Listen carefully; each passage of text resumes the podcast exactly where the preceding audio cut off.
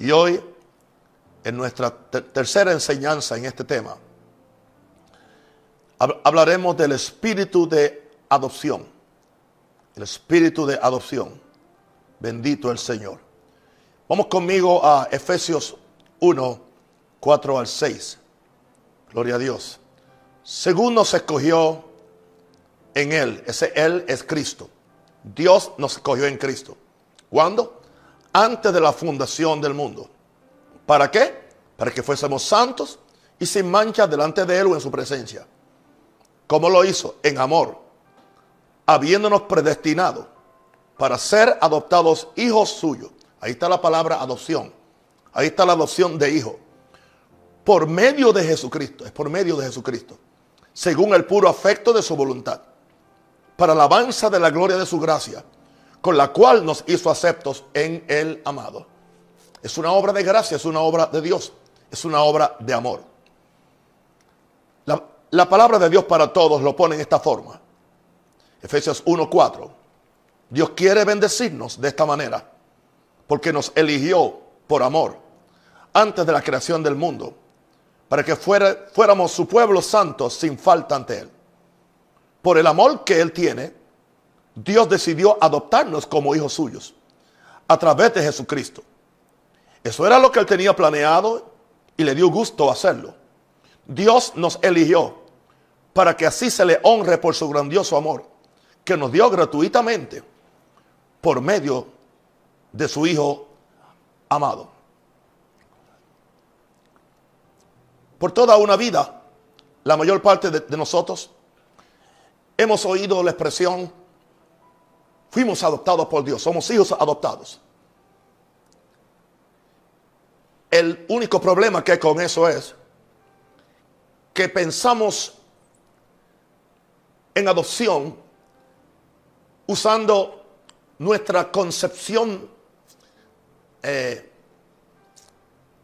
de hoy secular de lo que es una adopción.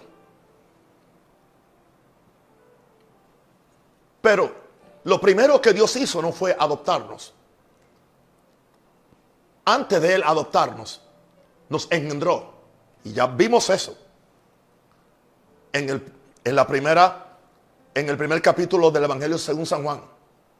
Dice que fuimos engendrados. Engendrado indica que somos hijos legítimos de Dios.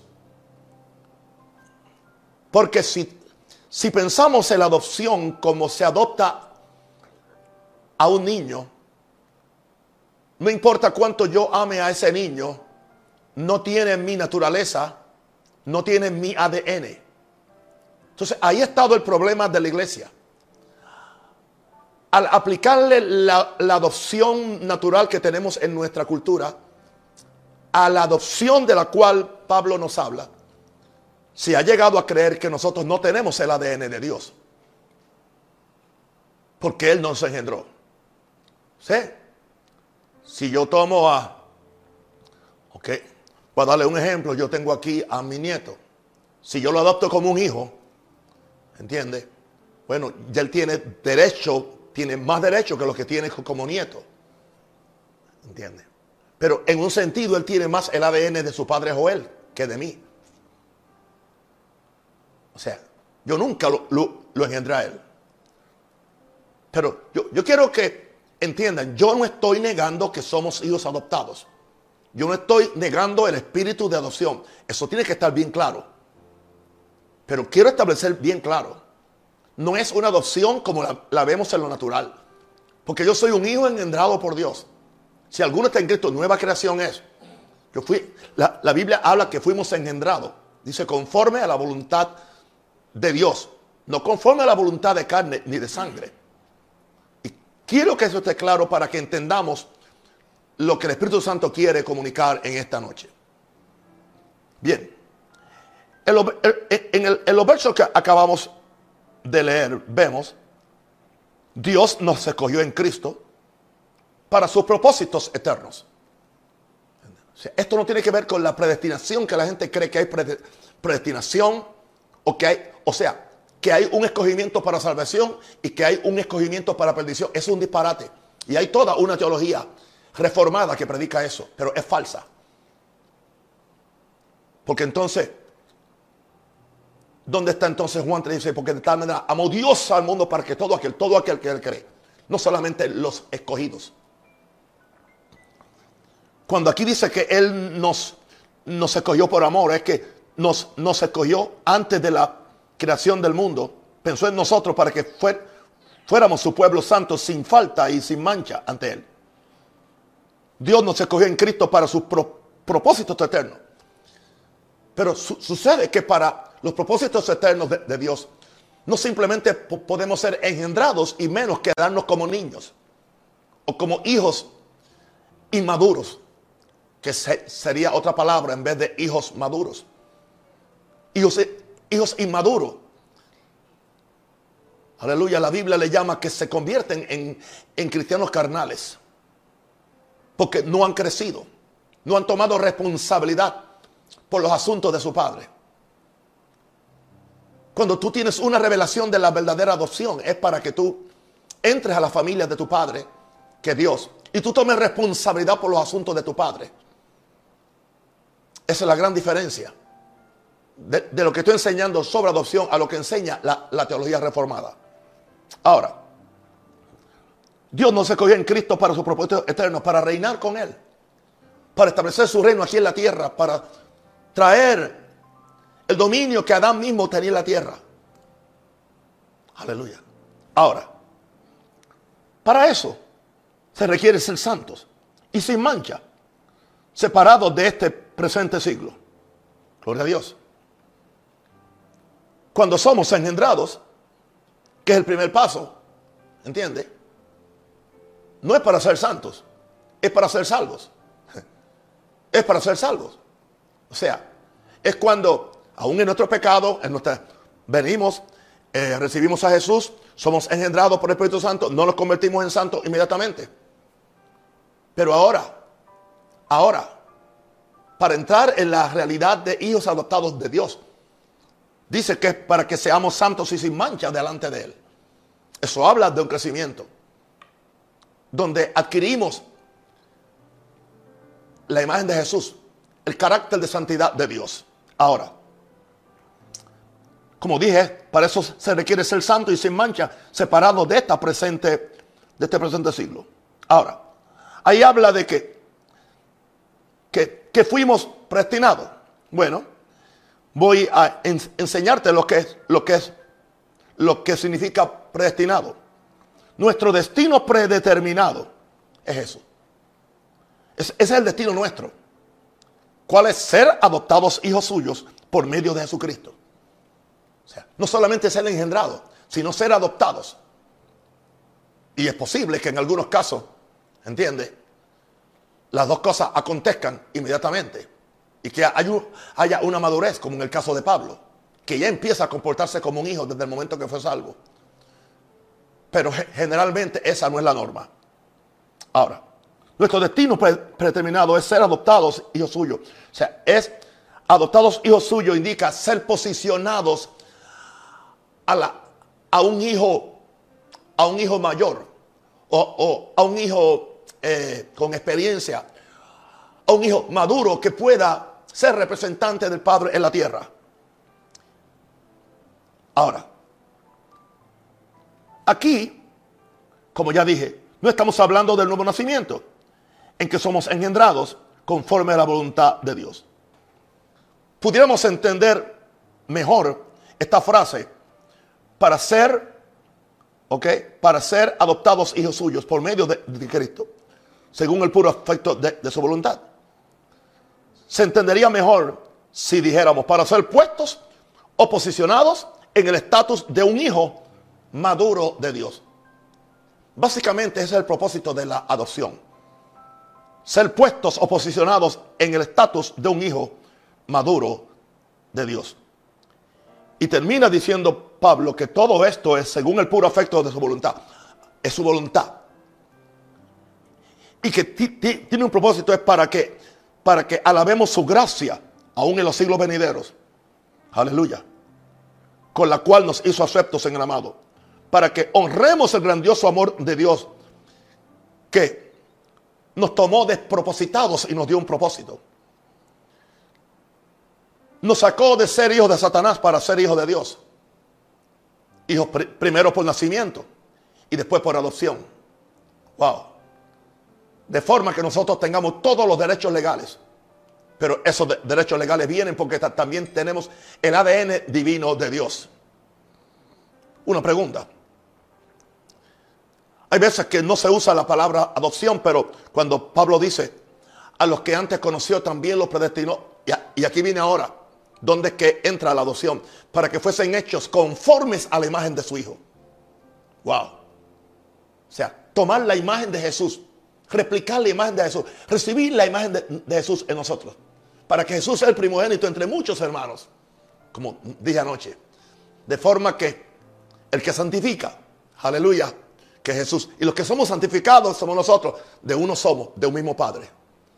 De forma que Jesús no se avergüenza en llamarnos sus hermanos. Bendito el nombre del Señor. Les amo, mis santos. Ahora, son tres puntos. Yo no quiero que esto sea complicado. Quiero que sea sencillo para entenderse. ¿Cuál es el propósito de la adopción? Para que ya no seamos, para que no nos quedemos niños. Aleluya. Aunque no lo tengo en mis notas, pero en Efesios, creo que el capítulo 4, donde habla del ministerio apóstoles, profetas, evangelistas, pastores y maestros, nos dice que es para la, edificación del cuerpo de Cristo. Y una de las cosas que dice es para que ya no seamos niños fluctuantes. Llevados por doquiera, por todo viento de doctrina, por las estrategias o, o estratagemas de hombres, aleluya, que traen otra cosa que no es la verdad, que tuerce la verdad. ¿Por qué? A los líderes carnales les conviene pastorear una iglesia de bebés o de infantes. Aleluya. O de jovencitos espirituales simplemente. Porque así los pueden manipular y los pueden engañar con dulces. Aleluya con el, dulce, el dulce de algodón, cotton candy. Bien grande, pero cuando te lo comes no te llena ni una muela. Perdónenme si exageré. Wow. Hay una iglesia niña, hermanos. Hay una iglesia niña y son salvos. Van al cielo, pero no pueden dominar. No pueden tener fe. No pueden tener fe. No pueden tener fe. Porque son niños. Y lo más peligroso para un niño es creer que sabe lo que sabe otro cuando no lo sabe. Aleluya. Un niño cree que puede agarrar el, carro de su papá y, conducirlo y lo que crea es un accidente. Un daño tanto para él como para otros. Por eso es que Dios no le va a entregar revelaciones a niños o a cristianos carnales. Nunca. O a pastores carnales. O a líderes carnales. Hebreos 5, 12 al 14. Nos dice, porque debiendo ser ya maestros, está Pablo hablando a los hermanos hebreos que habían aceptado a Jesús. Eran lo que hoy llamamos judíos mesiánicos. Porque debiendo ser ya maestros, después de, tanto tiempo, o sea, Dios nos da un tiempo para que crezcamos. Por eso dice, después de tanto tiempo, tenéis necesidad de que se os vuelva a enseñar cuáles son los primeros rudimentos de la palabra de Dios. Otra vez volver a los rudimentos. Otra vez enviarlos a la escuelita de párvulos. Y le dice Pablo, y habéis llegado a ser tales que tenéis necesidad de leche y no de alimento sólido. Aleluya. Imagínense, estas son las iglesias que se gozan con simplemente que le hablen de bendición, de prosperidad, un mensaje positivo, un mensaje de, de, una esperanza vana que no tiene una base bíblica y que no tiene una fe para agarrarme. Yo soy un hombre de esperanza, porque fe es la sustancia de las cosas que se esperan. Si hay alguien que, si alguien que sabe lo, lo que es esperanza, soy yo. Pero la esperanza no es simplemente un wish, sea un deseito, un antojo de que algo va a pasar bien sin que yo haga mi trabajo, mi tarea, que vivir por fe para agradar a Dios y entender a Dios y creer en Dios y recibir a Dios y ser hecho conforme a la imagen de, su hijo y empezar a caminar a la altura de un hijo responsable, no de un niño malcriado. El niño mal, malcriado siempre le dan tantrums. Si no se le da lo que quiere, le da un tantrum. Un tantrum es cuando se tira al suelo. ¿Entiende? Yo no soy pastor para recompensar a los, que, a, a los que se dan tantrum y se tiran al suelo. No, no. Yo te voy a decir, cuando se te quita el tantrum, levántate, sacúdete y límpiate la ropa. Yo, yo no te voy a ayudar porque como yo no te tiré al suelo en el tantrum, tampoco te voy a levantar. Eso no es falta de amor. Eso es responsabilidad pastoral o paternal. Bendito el Señor. Ahora, sigue diciendo ahí el apóstol. Habéis llegado a ser tales que tenéis necesidad de leche y no de alimento sólido. La mayor parte de la gente que están tro tropezando cristianos en esta pandemia es porque son niños. Son niños. Son salvos. Son engendrados, pero no han, no han, querido, no han querido crecer. Porque dice aquí que, por eso dice, no, aún predica muy fuerte, es muy fuerte. No, esto es alimento sólido. Y dice que todo aquel que participa de la leche es inexperto en la palabra de justicia porque es niño. ¿Oíste eso? Porque es niño. Es inexperto en la palabra de justicia. Eso lo vamos a explicar más tarde. Pero el alimento sólido, dice la versión antigua, la carne, dice, o las viandas, dice otra. Pero el alimento sólido es para los que han alcanzado madurez. Ahí está hablando de ya de niños adoptados, los que han recibido la adopción ya y caminan en esa adopción. Aleluya, donde son hijos maduros. Para los que por el uso tienen los sentidos ejercitados en el discernimiento del bien y del mal. Wow. Nadie tiene que llamarle la atención. Ya ella sabe lo que van a hacer. Tienen el discernimiento. Aleluya. Amén.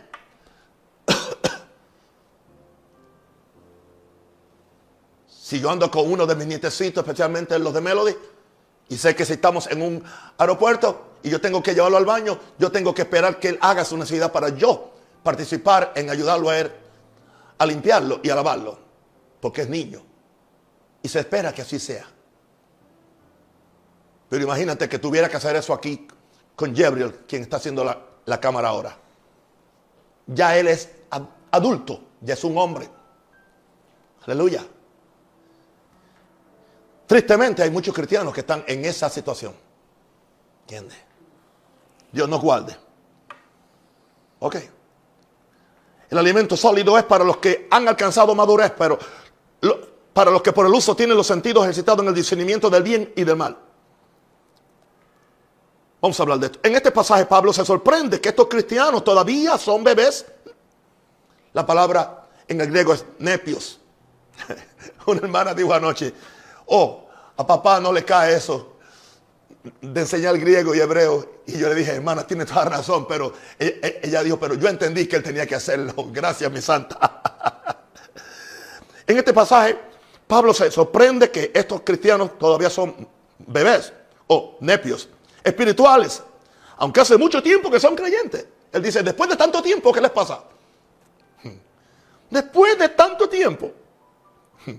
Ahora, todos nacemos al reino de Dios en calidad de bebés espirituales. Nadie nació maduro, nadie nació hombre, nadie nació joven.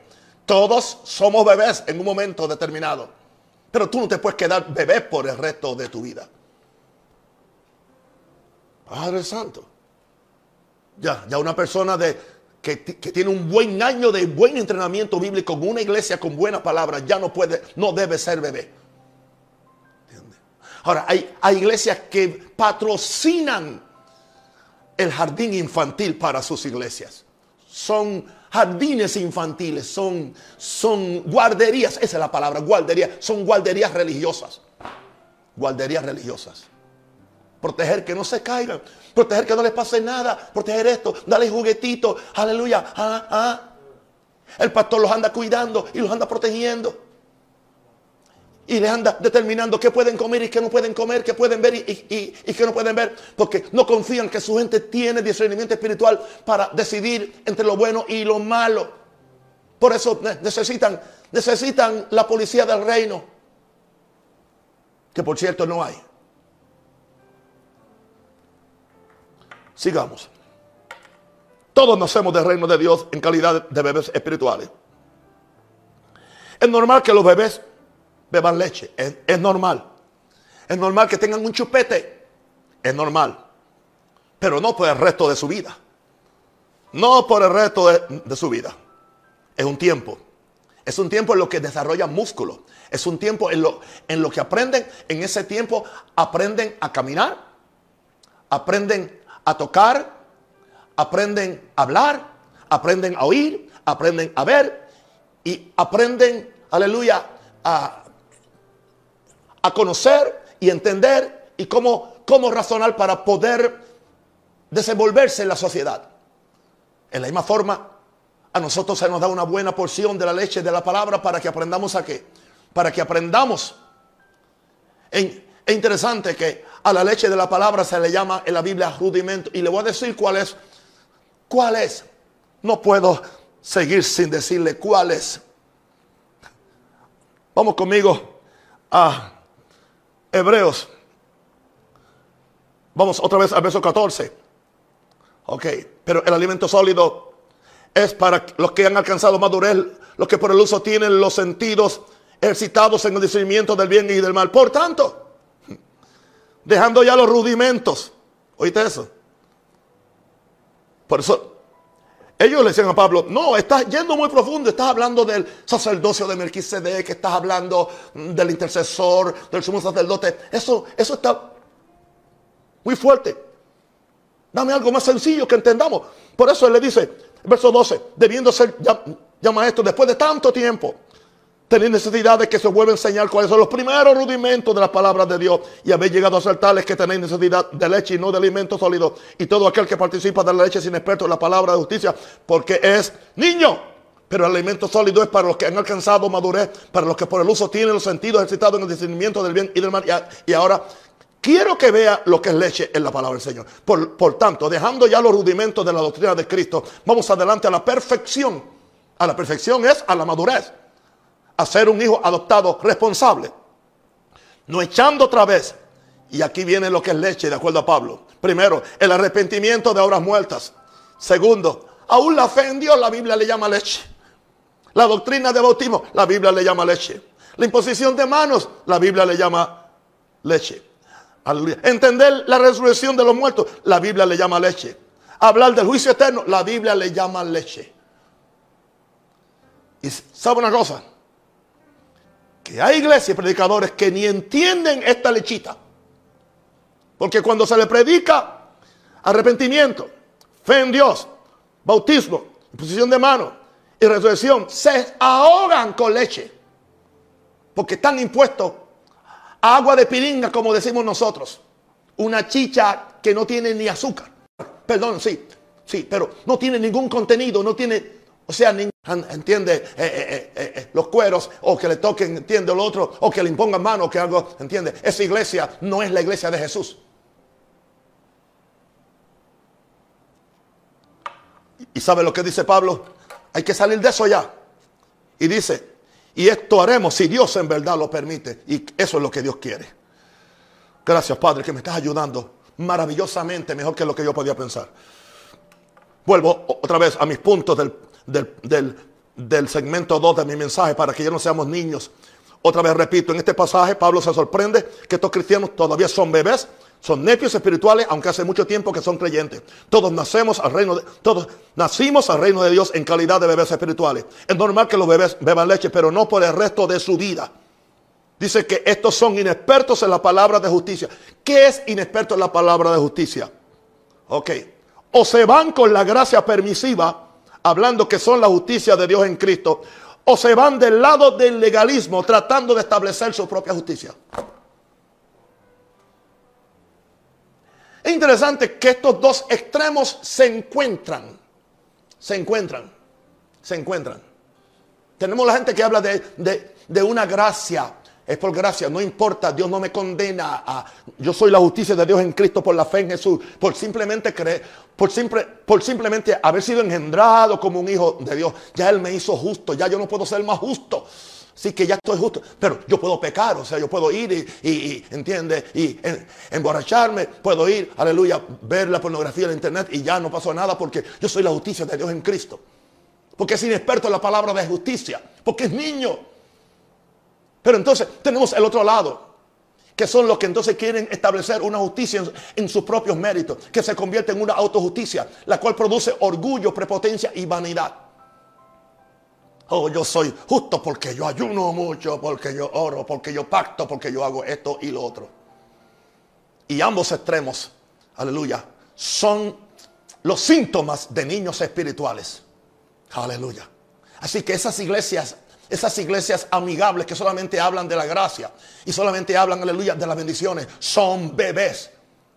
Ahora, esas otras iglesias que solamente están con el marrón siempre y con, y con, y, con el hacha puesta en sí, y no hagas, y no hagas, y no hagas, también son bebés, porque hay que cuidarlos. Hay que decirle a la gente aún cómo se van a amarrar los zapatos, porque esos miembros no han aprendido ni cómo decidir por ellos mismos. Necesitan que alguien le profetice, necesitan que alguien le diga siempre, porque no tienen discernimiento, no tienen aún discernimiento para discernir entre, entre lo que es bueno y lo que es malo. Por eso aún son niños. My God. Son inexpertos en la palabra de justicia. O se van con la gracia permisiva o se van del lado del legalismo. Ahora, hay un creyente diferente. Este es el hijo crecido y maduro que, requiere vianda o alimento sólido para su nutrición. Con todo respeto, casi no encuentro predicadores que yo pueda oír y que me hagan sentido y que me edifiquen y que, y que, y que colmen mi hambre, mi hambre espiritual por, por, la vianda, por la carne, por el alimento sólido. Un predicador que pasa una hora hablándome de la pandemia o mandándome a mí a lavar las manos o mandándome a mí a ponerme, aleluya, el bozal o la careta esa fea.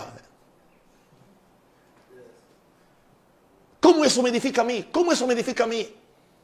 Aleluya. Con una fe fingida. ¿Entiendes? Excusando la razón por qué no tiene fe. Eso no es el Evangelio. El Evangelio es radical. El Evangelio es blanco y negro. Señor nos ayude. Pero hay, hay un creyente. Eso estoy haciendo yo en este país. Aleluya.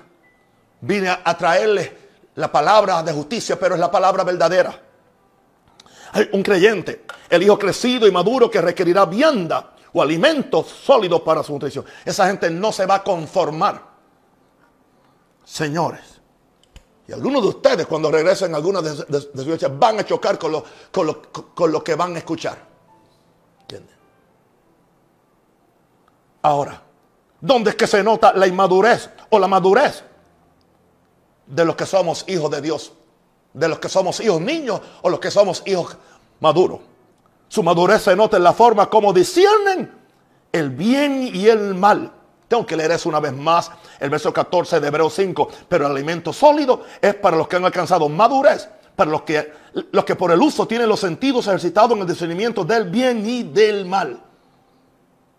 Wow. Ahora, vamos a mi tercer punto o segmento recibiendo la adopción de hijos. Gloria a Dios. Gálatas 4, 3 al 7. Así también nosotros, cuando éramos niños, estábamos en esclavitud bajo los rudimentos del mundo. ¿Te acuerdas de los... Están los rudimentos del mundo, pero también están los rudimentos de la doctrina. Aleluya. Algunos salieron de los rudimentos del mundo para meterse en los rudimentos de la doctrina. Pero cuando vino el cumplimiento del tiempo, Dios envió a su Hijo, nacido de mujer y nacido bajo la ley, para que redimiese a los que estaban bajo la ley, a fin de que recibiésemos la adopción de hijos. ¿Ok? Y ahí habla de hijos maduros. Y por cuanto sois hijos, ahí habla de hijos maduros. Dios envió a, a vuestro corazón el Espíritu de su Hijo. Este no es el Espíritu Santo. Este no es el bautismo del Espíritu Santo. El Espíritu de Cristo Y ese espíritu clama en nosotros, Abba Padre. Veámoslo en esta forma. ¿Qué nos está diciendo Pablo? Los, y los niños espirituales están en esclavitud a los rudimentos del mundo. Aleluya. Ya Pablo dijo en Gálatas 4.1 que entre tanto el heredero es niño, en nada difiere del esclavo. Gálatas 4.1 dice, pero también digo, entre tanto que el heredero es niño, en nada difiere del esclavo, aunque es señor de todo. Él está hablando de cristianos, aleluya, que son herederos. Pero al quedarse niños, siguen con una mentalidad de esclavo. Aunque es Señor de todo. Porque somos herederos de Dios. Somos herederos de Dios. No simplemente porque somos adoptados. Somos herederos porque somos engendrados. Es más, el hecho de que somos engendrados es lo que nos da la legalidad porque somos participantes del ADN y de la sangre de Cristo que viene de Dios, por cierto. Ahí está la legalidad de nuestra herencia, de lo cual hablaré mañana. Wow. Ahora, otra vez, los niños espirituales están en, esclavitud a los rudimentos del mundo. Ya Pablo dijo que entre tanto el heredero es niño, en nada difiere del esclavo. Pero, ahora, en ese estado depende de otros para su cuidado y su supervivencia. Dice Gálatas 4.2. Sino que mientras el niño está bajo guardianes y tutores hasta la edad señalada por el padre. Wow. Ok está bajo guardianes y tutores. O sea, está en la escuela de párvulos. Hasta la edad señalada por el padre, hasta que él tiene la madurez, el padre tiene que permitir que quede en la escuela, en la guardería infantil, aleluya, o en la escuela de párvulos, bajo guardianes y tutores los que le enseñan a hablar, le enseñan a pintar, le enseñan a distinguir los colores, le enseñan a contar del 1 al 100. Para que cuando sea el tiempo de ir a la escuela a los 6 años ya tengan un conocimiento y ya no sean ni bebés ni infantes, ya tan siquiera sean niños con la capacidad para convertirse eventualmente en hombres maduros. Porque ese es el propósito de la educación. Así que en ese estado, aunque es Señor de todo, es hijo Aleluya. Pero es niño, es un hijo niño. Es un heredero que es niño. En nada difiere del esclavo. ¿Y por qué yo no recibo eso? Porque no estás listo. ¿Y por qué Dios no me da lo que tiene? No, porque no estás listo. Porque quieres seguir, aleluya, en el mangoneo, ¿entiendes? En, todo es el, el sanguneo, ¿entiendes? O sea, lo que quieres, aún todo. Y todo este asunto de, de adoración muchas veces eso es lo que se vuelve, ¿entiende? Un jardín infantil, donde hay que profetizarle a todo el mundo y donde hay que hablarle en lengua. Y yo hablo en lengua, yo profetizo y yo danzo y yo alabo a Dios. Pero no soy un niño malcriado. Aleluya. Yo no digo el día que no se manifestó eso, Dios no estaba aquí. Y viene un hombre de Dios, sea yo o quien sea, mis, pastores o mis líderes, y traigan una palabra de vida, yo la disfruto tanto como cuando caen 500 personas al suelo porque alguien le puso mano o le sopló. Y recuerden, hay una diferencia. Los niños, los niños usan los dones del Espíritu Santo como juguetes. Los adultos usamos los dones del Espíritu Santo como instrumentos. Unos los usan para jugar. Nosotros los usamos para edificar. Y lo que he dicho es muy profundo y muy importante. Los niños usan los dones del Espíritu para jugar. Los adultos, los hijos maduros, usamos los dones del Espíritu para edificar. Usamos la profecía para edificar. Usamos el don de sanidad para edificar. No para jugar con ellos. No jugamos con profecía. No jugamos con interpretación. No jugamos con los dones del Espíritu. Sino que son herramientas que el Espíritu Santo nos da. Porque ya Dios nos puede nos puede dar la herencia para que nosotros administremos su Espíritu Santo y su obra aquí en la tierra, porque somos maduros. Dios está buscando ese tipo de personas. Wow. Ahora, dice, llegado el cumplimiento del tiempo. Viene, un cumplimiento del tiempo donde Dios que envió a su Hijo a redimir a los que todavía estaban bajo la ley, porque hay gente que son salvos y siguen bajo la ley. Pero entonces, viene cuando se cumple un tiempo. Dios quiere que recibamos la adopción de hijos. Esa palabra adopción de hijos es el espíritu de adopción. Esa palabra es el espíritu que nos posiciona como hijos maduros. Ahora, ese es el espíritu que Dios envía a nuestros corazones. Porque ahora que somos hijos, Dios envía al espíritu de su Hijo. Aleluya. Al espíritu de, Jesús, no al Espíritu Santo. El cual clama desde adentro, juntamente con Jesús, Abba Padre. Reconozco que Dios es mi Padre. No tengo problemas con la paternidad. Dios es mi Padre y yo soy su Hijo. Y quiero crecer. Y quiero agradarlo y quiero hacer su voluntad. Y quiero participar en la administración de sus asuntos y de su reino. Ahora, ahora que sois hijos, Dios envía el espíritu de, su hijo, el cual clama Abba Padre. Ahora que somos hijos maduros, es que entendemos que somos dirigidos por el Espíritu de Dios. Escucha esto. Ahora que somos hijos maduros, es que entendemos que el Espíritu Santo no solamente es para tirarnos al suelo o, o hacernos brillar o que nos salga aceite por los codos, no. Ahora que somos hijos maduros, es para que entendamos que somos dirigidos por el Espíritu de Dios. Romanos 8, 14 al 16. Porque todos los que son guiados por el Espíritu de Dios, estos son hijos de Dios. ¿Se acuerdan? ¿Ah? ¿Se acuerdan lo que hablé de la diferencia del, del, hijo inmaduro? Aleluya, el tecnón y el hijo, el hijo maduro. ¿Mm? Judíos. Aquí está, estos son judíos de Dios. Aleluya. No son tecnón de Dios. Aleluya. Porque todos los que son guiados por el Espíritu de Dios ya se dejan dirigir por, el Espíritu de Dios. Estos son hijos de Dios, son hijos maduros de Dios. Y no, solamente eso, dice pues, no haber recibido el espíritu de esclavitud. Wow. Porque ya no están en temor. Todo el que está en temor tiene el espíritu de esclavitud.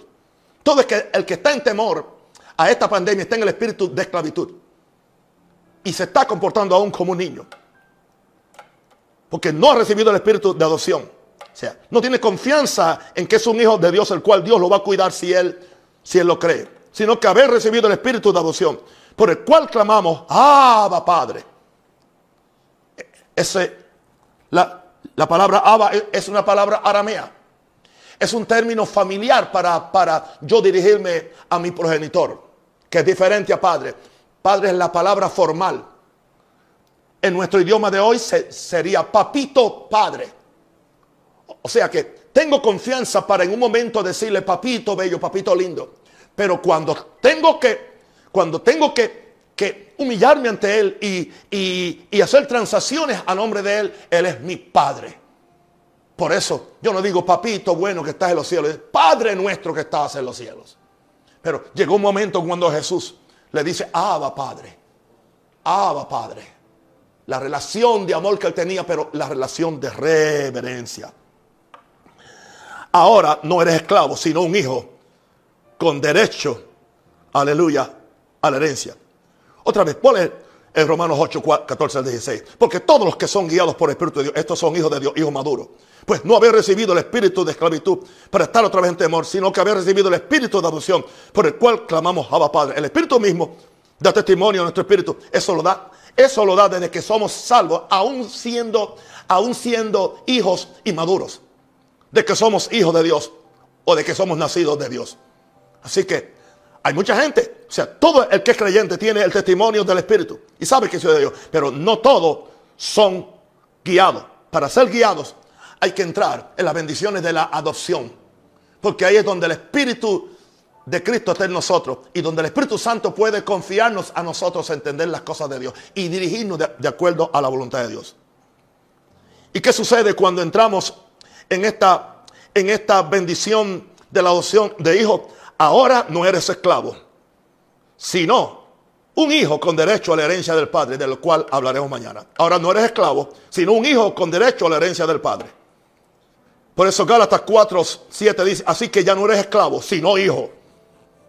Y si hijo también heredero de Dios por medio de Cristo. Gracias Padre. Gracias Padre. Padre, en el nombre de Jesús, te pido de mi corazón que tú le ministres a cada persona. Tú le has ministrado por esta palabra de Dios ha estado muy bien explícita, muy bien explicada. Y con mucha sustancia de vida, Señor. Que no queremos seguir siendo una iglesia de niños. Para una iglesia de niños está esperando simplemente una misión de rescate. Y que el rapto venga y se lo lleven y no quieren hacer nada en esta tierra. Quieren jugar con los dones del Espíritu. Aleluya. Quieren danzar y quieren brincar, pero no quieren evangelizar. Aleluya. Quieren que Dios le dé todo, todo gratis como un regalo, porque siempre están esperando los regalos de Crisma. Los niños están esperando siempre los regalos de Navidad o el regalo de cumpleaños. Los mayores no. No nos interesa si viene bien y si no también. Porque estamos envueltos en cosas más serias que recibir regalos. Estamos envueltos en administrar la herencia de nuestro Padre. Sí, la acá. Porque ahora en la, en la, misma forma que, que, al, al, niño romano cuando llegaba a cierta edad, no sé si son los 12 o los 14, se le entregaba el sello del Padre para que él entonces, para, que él entonces pudiera hacer transacciones a nombre de su Padre porque el Padre ya lo confiaba. En un sentido fue, fue adoptado. Y creo que lo mismo pasa en la cultura judía a cierta edad. Aleluya. Ya se le considera adulto. Gloria a Dios. Y eso es lo que Dios quiere, entregarnos el sello entre, entregarnos, aleluya, la confianza, entregarnos la fe, entregarnos el reino para que nosotros, oh Dios, vaca tira, vaca tira, machanda, para que nosotros, oh Dios, podamos establecer su reino y que respeten a nuestro Padre en la tierra. En el nombre de Jesús. Amén, Señor. Cualquier persona nos salva, diga ahora, Señor Jesucristo, yo quiero ser engendrado del Padre porque quiero ser un hijo adoptado. Yo quiero ser engendrado por el Padre para ser un hijo adoptado. Señor Jesús, yo te recibo como Señor y Salvador. Yo me arrepiento de todos mis pecados y pido que la sangre preciosa de Jesús me limpie de todo pecado y yo tenga la vida eterna y que mi nombre sea escrito en el libro de la vida. Límpiame con la sangre de Cristo, lléname con el Espíritu Santo y dame hambre por la palabra, Señor. Aunque ahora empezaré a tomar la leche de la palabra, pero llegará un tiempo, aleluya, cuando ya ah, voy a hacer una transición a empezar a comer el alimento sólido de la palabra para poder ser un hijo responsable.